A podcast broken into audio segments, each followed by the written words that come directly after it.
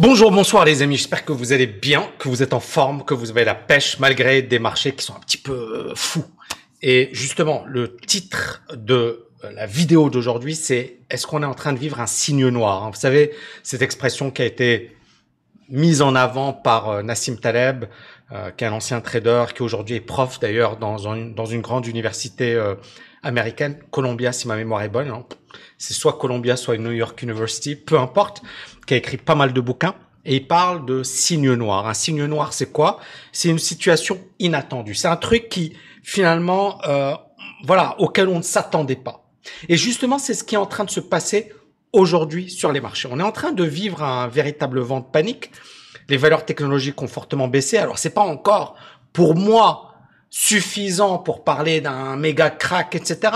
Mais néanmoins, on sent que ça commence à faiblir. D'accord? On le sent depuis un certain temps, mais là, ça s'accélère un petit peu. Donc, vente panique euh, sur les marchés, une sorte de signe noir. Et on a vu effectivement tous les actifs s'effondrer, les actions, les obligations, les cryptos, l'or, euh, les prix d'électricité qui flambent, les prix du pétrole à des plus hauts depuis 2018. Euh, la Chine qui enregistre de graves tensions sur un plan énergétique. Et bien évidemment, la Chine, c'est l'atelier du monde. Donc si ça bloque en Chine, ça bloquera dans le monde entier. Et ça pourra générer une inflation. Donc tous ces principes, je vais vous les euh, développer aujourd'hui. Le scandale Evergrande en Chine, qui n'est pas encore maîtrisé. On ne sait pas quelles sont euh, les conséquences, ce qui va se passer, etc. Et puis, on est dans une situation, encore une fois, où les dettes sont extrêmement euh, élevées. Donc, est-ce qu'on est en train de vivre finalement une accumulation de signaux négatifs avec un effondrement total des marchés euh, dans quelques jours, dans quelques semaines, dans quelques mois? Est-ce que c'est juste une simple correction? Parce qu'après tout, la bourse a fortement progressé. Je reviens dessus, mais on a une forte progression euh, de la bourse. Et vous voyez euh, depuis un certain temps la bourse euh, flambe hein, ici. Depuis les plus bas ça va des 160 380 donc ça ça ça a explosé à la hausse. Et là on a cette petite correction qui est pas finalement si méchante que ça d'accord? C'est rien par rapport à ça. Ça c'est le Covid. Mais néanmoins, ça arrive après effectivement une hausse assez impressionnante. Donc, est-ce que le marché va véritablement marquer une pause. Donc c'est à ces questions que je vais essayer de répondre aujourd'hui dans cette vidéo. Alors bien évidemment, j'ai envie d'insister sur ce point qui pour moi est très très important. Euh, Madame Irma, ça n'existe pas en bourse. Personne ne pourra vous dire avec certitude ce qui va se passer.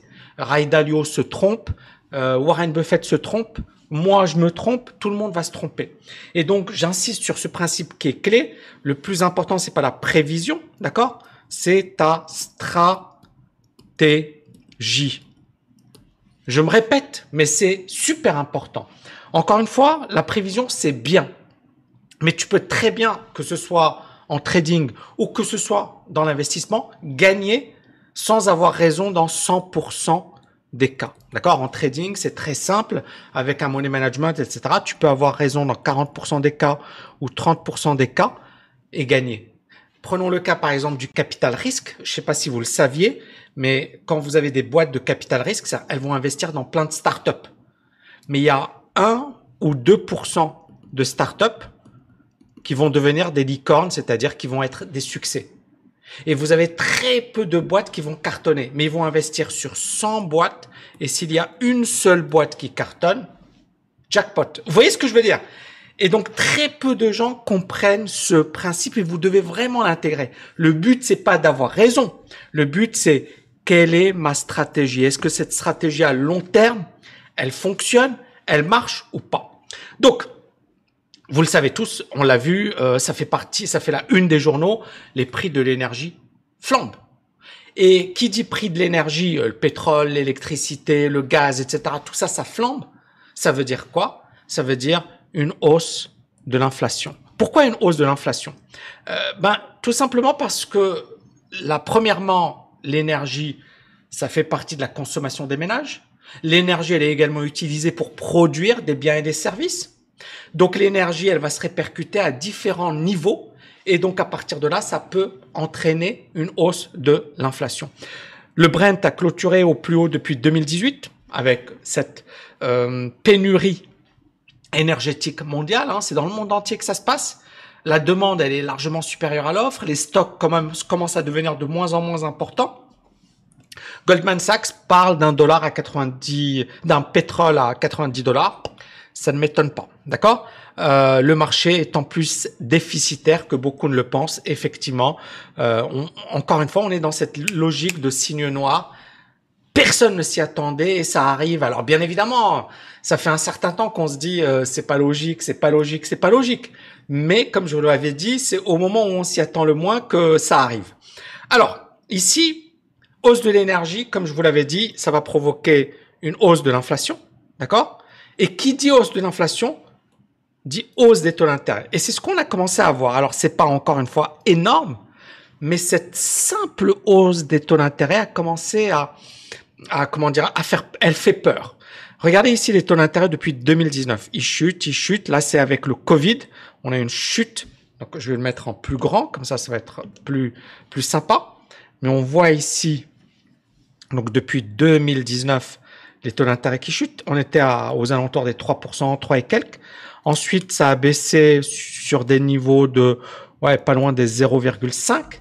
Et là, euh, ça augmente.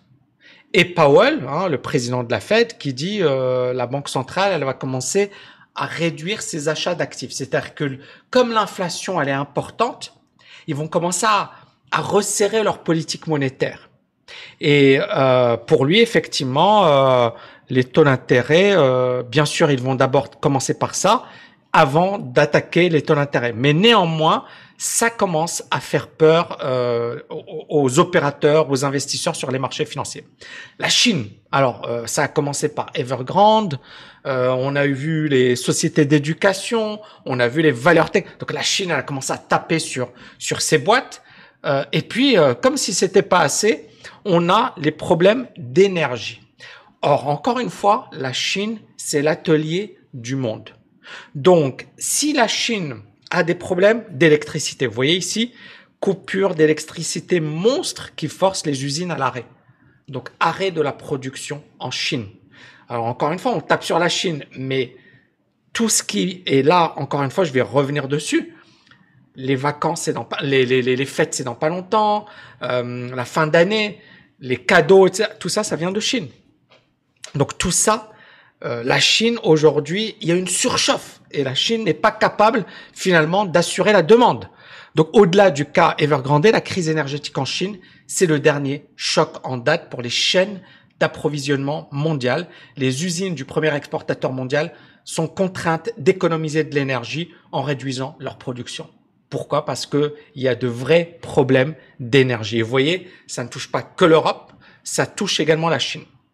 Et comme on est en train de vivre une certaine reprise économique après le, Covid, etc., eh bien, euh, bah, les craintes d'inflation sont là. Pourquoi? Parce que la reprise de la production est insuffisante pour répondre à la demande.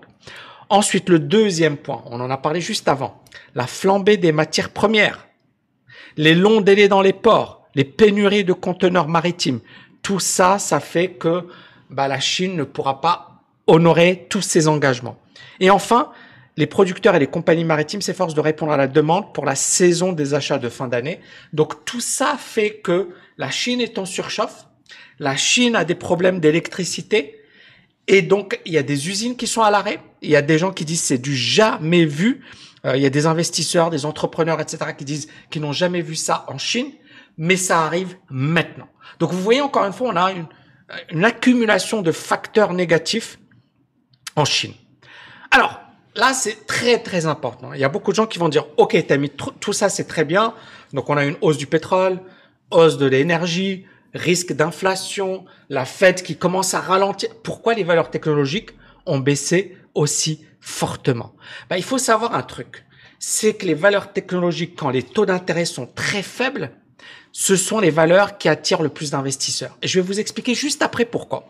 Mais tout d'abord, quand on a vu la hausse des taux d'intérêt, beaucoup d'investisseurs se sont dit, il y a un risque. Je préfère aller sur des obligations avec des rendements sans risque plutôt que d'investir sur des valeurs qui peuvent se casser la figure. Donc ça, c'est le premier raisonnement ce que l'on appelle également une rotation sectorielle. Alors, ça s'applique pas nécessairement avec les obligations, mais on va vendre les valeurs technologiques pour acheter des valeurs cycliques ou des valeurs value. Et je vais vous expliquer la différence juste après. Donc, quand les taux d'intérêt augmentent, les rendements augmentent, bien évidemment, les valeurs de croissance euh, sont affaiblies. Pourquoi? Parce qu'elles ont des, des dividendes faibles, voire nuls. Et je vais ici définir et, et, vous montrer un petit peu la différence entre les deux. D'accord? Je pense que ça va vous intéresser. Ça, c'est Tesla. Tesla, tout le monde connaît. Le price earning ratio, c'est euh, le cours du titre sur les bénéfices euh, par action, d'accord, du titre. Et pour Tesla, en 2020, ils étaient de 1214. Ça veut dire quoi? Ça veut dire qu'il fallait 1200 années, d'accord, pour pouvoir payer les bénéfices. C'est énorme. En 2021, on parle de 229 parce que youpi, Tesla est devenu profitable, mais ça fait quand même plus de deux siècles. Alors que on va voir des, valeurs type traditionnelles, etc., le PER ou le PE sera beaucoup plus faible. Et donc, des valeurs comme Tesla, on sait qu'elles gagnent zéro. Elles ne gagnent pas d'argent. Mais on va, on mise sur quoi? On mise sur la croissance. Et donc, le fait que les taux d'intérêt soient très, très faibles, eh bien, c'est très bien parce que ça nous incite à investir sur ces boîtes. Parce qu'on se dit, c'est beaucoup plus intéressant d'investir dans ces, dans ces boîtes que d'avoir de l'argent, euh, voilà, euh, en cash ou investi sur des obligations. Maintenant, si les taux d'intérêt, ils augmentent, d'accord? Premièrement, ces boîtes de croissance, elles doivent se financer. Elles ne sont pas profitables, mais elles doivent lever de l'argent. Donc, elles vont commencer à payer des taux d'intérêt. On est d'accord Ensuite, un investisseur, il va se dire, OK, Là, euh, je préfère avoir mon argent euh, protégé plutôt que d'investir sur des boîtes qui peuvent se casser la tête, la figure. Et puis, bien évidemment, on a les comportements moutonniers. Donc, j'espère que vous avez compris. Et on a, bien évidemment, les valeurs, ce que l'on appelle les valeurs euh, value, d'accord?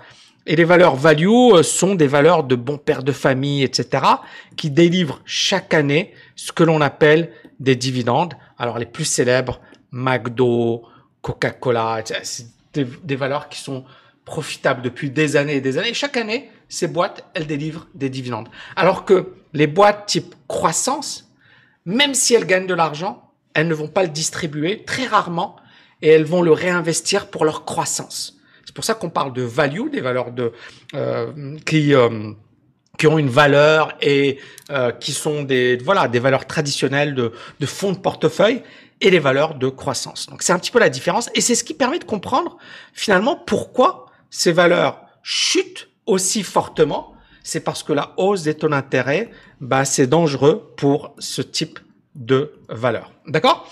Donc, les valorisations des valeurs technologiques sont très sensibles aux taux d'intérêt. Donc, quand les taux sont faibles, génial, ces valeurs s'envolent parce que tout le monde veut les acheter. Mais quand les taux d'intérêt augmentent, ces valeurs commencent à devenir risquées. Donc, si effectivement les rendements augmentent, bah, ça veut dire qu'il y aura un risque. Euh, les investisseurs doivent comme je l'ai développé, arbitrer entre la hausse d'un taux d'intérêt sans risque et les révisions à la baisse des perspectives de croissance et des bénéfices. Parce que ça, c'est le premier point. Deuxième point qu'on n'a pas développé, que j'ai pas encore développé, c'est que finalement, la hausse des prix de l'énergie, qu'est-ce que, qu'est-ce que ça va provoquer? Ça va provoquer une diminution des marges des entreprises. C'est-à-dire que les boîtes vont devenir moins rentables.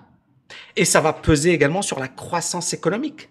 Et ça va favoriser l'inflation. C'est-à-dire qu'on est dans un environnement où effectivement la croissance va diminuer, les profits vont diminuer, et donc on va de plus en plus rechercher une certaine sécurité.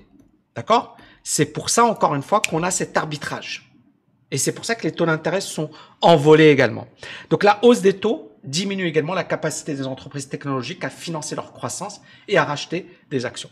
Et enfin, dernier point très très important, je vous en avais déjà parlé dans une autre vidéo, euh, j'avais parlé du risque de stagflation. La stagflation, c'est le phénomène qu'on a eu dans les années 70. Alors dans les années 70, hein, pour ceux qui s'en souviennent ou qui ont regardé mes vidéos, euh, on sort d'une période de forte croissance pendant 30 années. Et puis, euh, bah, la croissance diminue. Pourquoi? Parce que les gens ne consomment plus. Et les gens, euh, voilà, euh, ils ont commencé à goûter à la société de consommation, ils réclament des hausses de salaire, etc. Et on se retrouve dans une situation où euh, les salaires augmentent, la croissance ralentit, l'inflation commence à flamber, on se retrouve avec des 10%, 14% d'inflation dans les années 70. Et c'est à ce moment-là bien précis que l'or commence à flamber, que les matières premières, le pétrole également. Hein, euh, on a euh, le pétrole, on a deux chocs pétroliers, le pétrole qui flambe. Et donc c'est au même moment. Et comme par hasard, là, vous voyez le pétrole qui flambe, etc. Et on est dans une phase de transition énergétique, mais on voit bien que cette transition, elle ne va pas se faire aussi facilement que ça, et que le pétrole, bah, il est toujours là et on en a toujours besoin. Donc, la reprise de la croissance à moyen terme semble précaire. Pourquoi? Parce que risque d'inflation, hausse des matières premières, ça va peser sur la croissance, l'inflation qui est là, etc. Et le ralentissement de, de la croissance du fait effectivement de euh, d'entreprises qui ne seront plus assez rentables. Donc hausse de l'inflation, baisse de la croissance, ça ressemble aux années 70, c'est-à-dire la stagflation. Et Jérôme Powell, hein, le président de la Fed, il a dit cette inflation, elle va quand même durer elle restera probablement dans les mois à venir avant de se modérer. Et donc il explique que l'économie vient d'ouvrir. Alors il, est là pour rassurer Jérôme Powell. Il va pas essayer de faire peur. Mais là il commence à dire voilà, on, a des goulots d'étranglement dans certains secteurs et les effets ont été plus importants, plus durables que prévu, mais ils vont s'atténuer au fur et à mesure euh, qu'ils se résorbent. L'inflation devrait revenir à long terme sur 2%. Mais en attendant, l'inflation est là. Et donc on voit un peu que tout est là pour créer finalement un choc. Alors bien évidemment, le choc il n'est pas encore là et on peut pas dire que euh, c'est la fin. Néanmoins, euh, qu'on voit la forte hausse, et je reviens dessus euh, rapidement, qu'on voit la forte hausse des valeurs technologiques, euh, qu'il y a eu quasiment aucun repos, aucun répit clairement, euh, voilà, ça commence. Mais vous voyez ici les indicateurs, ils sont toujours plutôt haussiers. On est toujours au-dessus. On n'a pas encore cassé. En daily, par contre, ça commence à devenir de moins en moins bon. Donc les amis, dites-moi en commentaire ce que vous en pensez. Est-ce qu'on va vivre un crack euh, extrêmement sévère? Est-ce que ce sera une petite correction saine et ensuite le marché repartira à la hausse? Pour ceux que ça intéresse, plus que quelques jours pour bénéficier du tarif de lancement de TKLFA. C'est un programme exceptionnel. C'est un programme sur toutes les dimensions de la liberté financière. On a une communauté de dingue. Je pense que ça, n'a jamais été, euh, ce programme n'a jamais été aussi costaud qu'aujourd'hui. Donc, si vous êtes chaud, tami.net slash LFA. C'est encore valable pendant quelques jours. Merci infiniment. Gros pouce bleu. Mettez-moi euh, vos commentaires. Mettez-moi en commentaire agir et je vous dis à bientôt. Tchau, tchau, tchau.